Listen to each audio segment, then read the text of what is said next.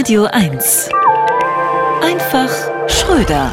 Die Klimakleber denken um und wollen sich künftig nicht mehr auf die Straße kleben. Ja, sie sind, wie man so hört, klebensmüde.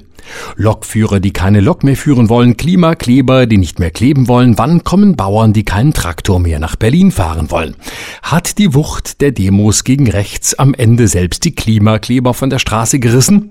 Das schadet dem Klebstoffstandort Deutschland. Brit hat schon Kurzarbeit angemeldet, Uhu entlässt 20 Asphaltklebeexperten und auch die Lösungsmittelhersteller beantragen jetzt staatliche Subventionen.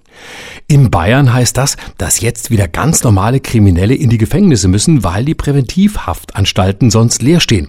Und wäre nicht gerade jetzt das Auf die Straße kleben besonders erfolgreich, wo Bahnfahren und Fliegen wegen Streik fast unmöglich geworden ist?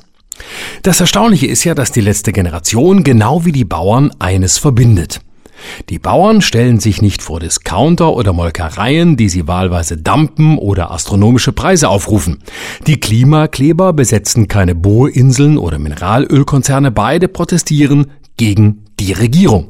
Sie protestieren damit auch gegen das privatistische Dogma, der Einzelne allein sei verantwortlich für den schlechten Zustand der Welt und geben die Verantwortung zu Recht zurück an die Regierenden. Was die letzte Generation mit ihrem depressiv anmutenden Protest immer vermittelt hat, war, wir können uns nur schuldig machen. Wir werden niemals mehr entsühnt werden. Der moralische Schuldenberg wächst ins Unendliche, genau wie die Temperatur der Welt. Die Schuldenuhr tickt grausam laut. Wenn jeder Schritt nur noch ein Fußabdruck ist, der auf eine ohnehin schon negative Bilanz noch negativer einzahlt, dann zahlen wir andauernd den Zinseszins der Negativzinsen unserer eigenen Existenz. Dann ist der Mensch in seinem bloßen Dasein schon böse. Jeder gute Wille wird zur bösen Tat, unabhängig von seinen Umständen oder Absichten.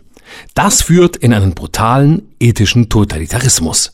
An dessen Ende stünde die Erkenntnis, dass jedes nicht geborene Leben besser ist als jedes Lebende. Und in diesem Sinne ist es vielleicht besser, sich originellere Protestformen zu überlegen, als sich einfach nur billig festzukleben. Florian Schröder. Immer dienstags im schönen Morgen und jederzeit auf radio1.de.